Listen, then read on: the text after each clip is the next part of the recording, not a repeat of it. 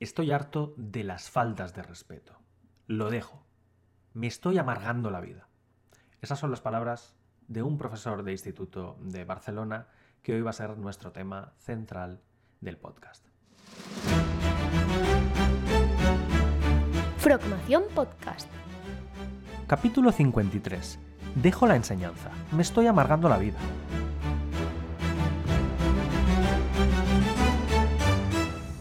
Muy buenas a todos y bienvenidos a un nuevo episodio del podcast. Ya sabéis que en el podcast intentamos tratar todo tipo de temas, desde formadores, desde el punto de vista del alumno y desde problemas de la sociedad relacionados con el mundo de la educación.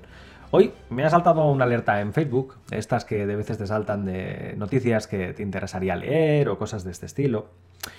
Y me ha llamado mucho la atención una de un periódico catalán que dice Marc, el profesor de instituto en Barcelona, de hecho, Marc Schmidt, ojalá lo pronuncie bien, eh, veréis por qué hago énfasis en el apellido, está harto de las faltas de respeto de los alumnos. Eh, él mismo cita, lo dejo, me voy amargado, eh, me estoy amargando la vida. Este es un problema que hemos tratado muchas veces, ¿no? El problema de las faltas de respeto, la falta de motivación en las aulas, incluso la falta de cohesión ¿no? entre los propios profesores de que uno aprueba y el otro es el hijo de puta de turno que intenta amargar la vida a los estudiantes. Eh, Mark, he leído la noticia, es un ingeniero. Y no un ingeniero cualquiera, es un ingeniero que trabajó en la Volkswagen y tras años trabajando decidió dejar la ingeniería en una empresa tocha como es la, la Volkswagen por dedicarse a la educación, a la formación. Él pensaba que podía compartir sus conocimientos con el resto del mundo, formar a alumnos, prepararlos, incluso motivarlos desde el punto de vista, joder, me está dando clase un profe que, ha trabajado en la Volkswagen, ¿no? Eh, poderlos motivar en ese sentido. Eh, él es un ingeniero que cumplió el sueño de ser docente hace cinco años, aunque la conducta de los estudiantes ha acabado con su ilusión, cita el periódico. Es un clima realmente lamentable. Si continúo, tengo que aceptar hacer clases de una forma en la que no estoy preparando el alumnado para el futuro. Ojo, este es un punto muy importante que hemos cubierto muchas veces. ¿eh? Las universidades no preparan, los institutos no preparan, engañamos al público. La gente se cree que, cuando vas a clase, como ya vas a clase, vas a aprender, ¿no? Como si un proceso de ciencia infusa ocurriera en el cerebro y que mágicamente el estudiante aprenderá la materia, ya sea en matemáticas, ingeniería, en este caso era ingeniero eh, y enseñaba matemáticas en el instituto. Pero claro, volvemos a un tema que ya cubrimos con el artículo de Arias Aranda y que vuelvo a, recalcar. Y es que la gente se cree que eh, por arte de magia, cuando sacas un 5 ya significa que eres listo.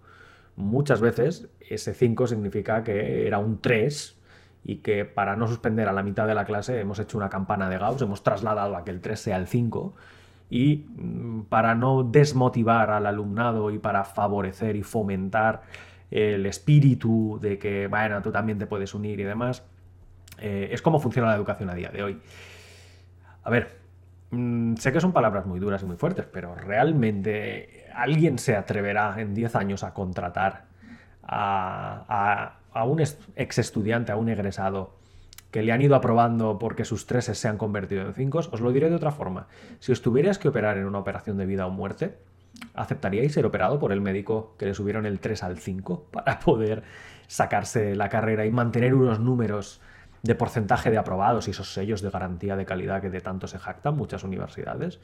Yo me lo pensaría, ¿eh? De hecho, nunca se me ha ocurrido, ¿eh? Cuando voy al médico pedirle, oye, tú estás titulado, qué nota sacaste o tal, pero la próxima vez que visite a mi médico igual le hago la broma, ¿eh? decir, oye, ¿y tú qué notas sacabas en la carrera? Solo para eh, hacerme una idea de quién realmente me está tratando en, una cosa u otra. Y, no os digo de que os receten un paracetamol o un ibuprofeno, os estoy hablando de, algo donde os pueda ir la vida o la muerte. ¿vale? En este caso, eh, puntúa además que faltan profesores de matemáticas en España. Muchos graduados tienen ahora la docencia, eh, perdón, pocos graduados tienen ahora la docencia como primera opción. Y esto es cierto.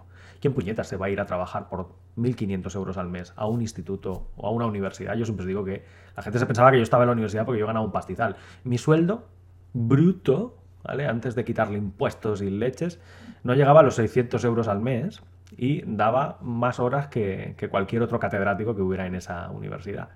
Por tanto, podéis hacer una idea que si lo hacía no era por hobby. Pero esto es cierto. ¿Quién narices se va a meter tras pasar años para sacarte una carrera como es matemáticas o formarte en temas como la ingeniería, la programación, el machine learning, la inteligencia artificial, ¿quién narices se va a ir a, a dar clases por 1.500 míseros euros al mes, teniendo en cuenta que hay que soportar esto, hay que soportar lo difícil que es el sistema educativo y los grandes detractores que hay de la innovación docente, de hacer cosas de una forma diferente, e incluso los propios estudiantes o las propias familias, que lo único que buscan es que, total, aprueba y como aprueba el chico ya es listo. Dejadme que os lea un par de, cosas. He tenido que leer el artículo dos veces porque me he quedado un poco en shock, ¿vale? Porque se ve que Marc es un ingeniero catalán de 33 años, tiene un año menos que yo, es profesor de matemáticas en secundaria y harto de las faltas de respeto que sufre por parte de los alumnos, publicó un tuit el otro día, ¿no? Dice, la paciencia llegó a su fin tras el último episodio que vivió con jóvenes de 12 y 13 años en una clase fuera de control de segundo de la ESO del colegio, no diré el nombre del colegio por si acaso. Podéis buscar el artículo en redes sociales si queréis o en los periódicos. Publicó en, un tuit el, el profe. Éramos dos profesores y un alumno me dijo que me callase y que me pagan para que les aguante. Ojo, os leo el tuit. Está, el tuit está directamente en, como parte de, del artículo del periódico. Está en catalán, os lo voy a traducir en castellano, ¿vale? O sé que algunos no, no entendéis el catalán o no seguís desde Latinoamérica, por tanto. El tuit dice así: Hoy, en una clase de segundo de la ESO totalmente fuera de control, eh, gritando, desbaratados, a pesar de que éramos dos profesores, le digo a un alumno: Esto es una locura, no se puede tolerar, ¿no?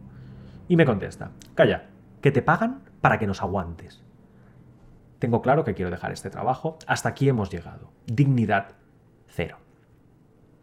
No tengo nada más que comentar. El propio tweet yo creo que se autoexplica y, y lo comenté. ¿eh? Lo comenté he comentado ya en varios artículos de, o en varios capítulos del, podcast que la situación en la que estamos eh, no se puede tolerar y que el sistema educativo necesita un cambio. De hecho, ojo, después de contar su historia de que era ingeniero de la Volkswagen, etcétera, etcétera, eh, como por vocación se metió en la docencia, un poco lo mismo que yo. Por vocación dejé la empresa en la que yo estaba, que era la empresa de videojuegos, y, me metí en el mundo de la docencia online y, presencial como profe de universidad.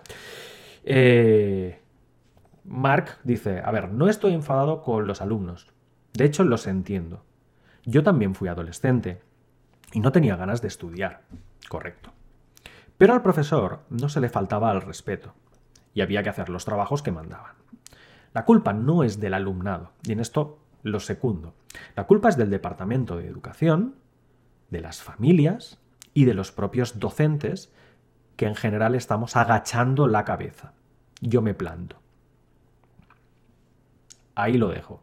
Estamos agachando la cabeza. Otro docente más que se suma al, al cupo de que este 2023 se están destapando de, todas estas inverosimilitudes que se están viviendo en los sistemas educativos, colegios, institutos, universidades.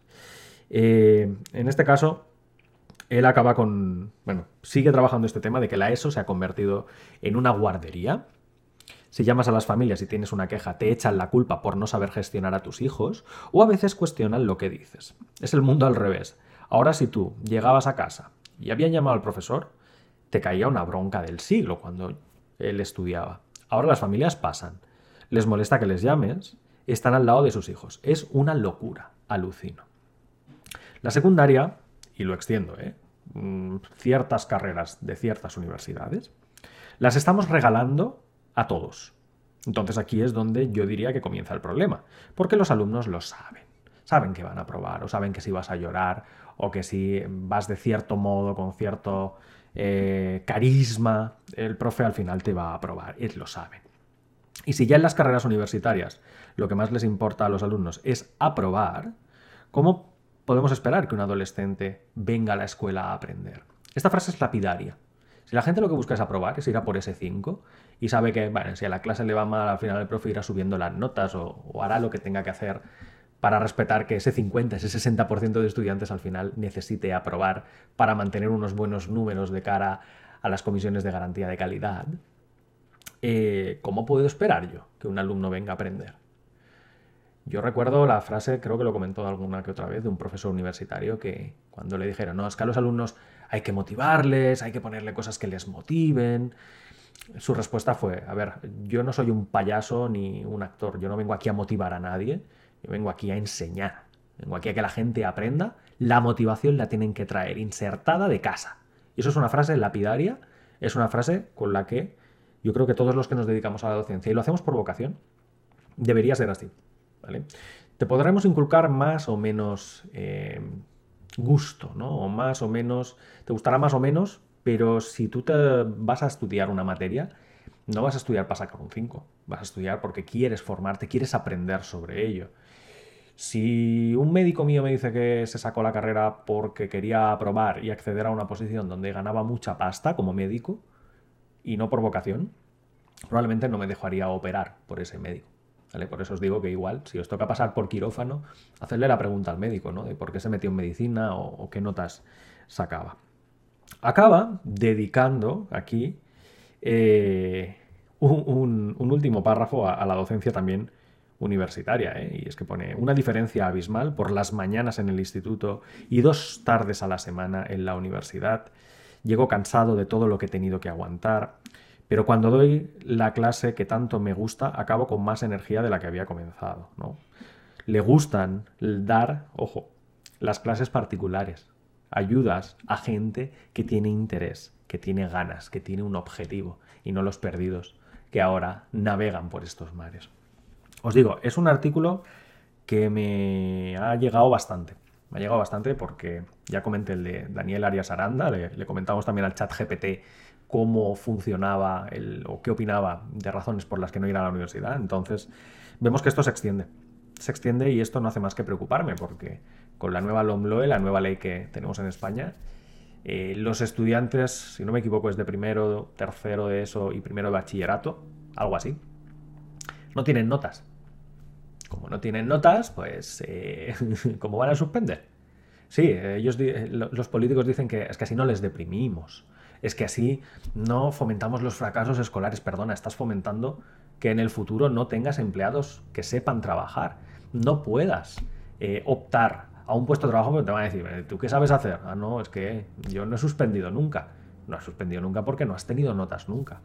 La verdad es que es una cosa que me preocupa bastante. Y ojo, es verdad que nosotros en Froga Información no ponemos nota al estudiante, pero sí que fomentamos que trabajen, que realicen tareas, eh, motivamos y ellos mismos motivan de vuelta, tienen una comunidad, es gente que viene a aprender. Eh, de nuevo, yo no digo que lo hagamos mejor, pero sí que lo hacemos de forma diferente y que de cada vez son más los que nos llaman y nos dan la enhorabuena. Por tanto, oye, igual no es que nosotros lo estemos haciendo muy bien, igual que es que el resto lo están haciendo un poco mal, ¿no? Pero bueno, os lo dejo aquí como tema del día. Os dejaré el enlace del, artículo del periódico donde, donde lo he leído esta mañana y dejaros en los comentarios de YouTube o bien por redes sociales etiquetándonos eh, Frogames en cualquiera de ellas eh, qué opináis de este tema. Porque sí que es verdad que es un tema que a mí me preocupa mucho y por eso os lo suelo traer cada vez que hay una noticia de estas características en redes sociales. Pero me gustaría saber qué opináis vosotros, porque igual en vuestro lugar es diferente, igual eh, es, está mucho mejor valorado la figura del docente o se le hace más caso, igual el sistema educativo funciona mejor. Pasé el otro día por redes sociales, en mi Twitter, una foto de las carreras que la gente opta o la gente quiere, quiere ser. En Latinoamérica y en España eh, casi todos eran influencers y youtubers. Mientras que te ibas a Alemania encontrabas profesores, encontrabas eh, doctores, catedráticos, eh, yo qué sé.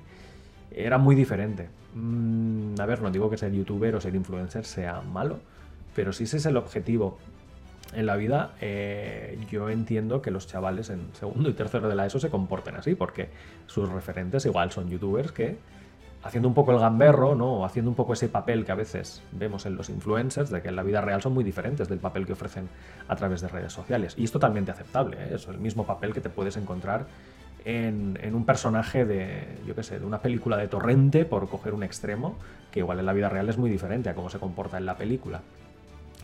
Pero si ese es su objetivo, ¿para qué narices van a necesitar estudiar? No van a necesitar absolutamente para nada llegar a ello. ¿Vale? Entonces, dejadlo en redes sociales y le daremos una vuelta de tuerca en los próximos episodios de Frogmación Podcast. Hasta el siguiente. Si te gusta Frogmación Podcast, síguenos en redes sociales, a través de Facebook, Twitter, Instagram o nuestro canal de YouTube y consulta todos nuestros cursos o suscríbete a nuestra newsletter en la web progamesformacion.com.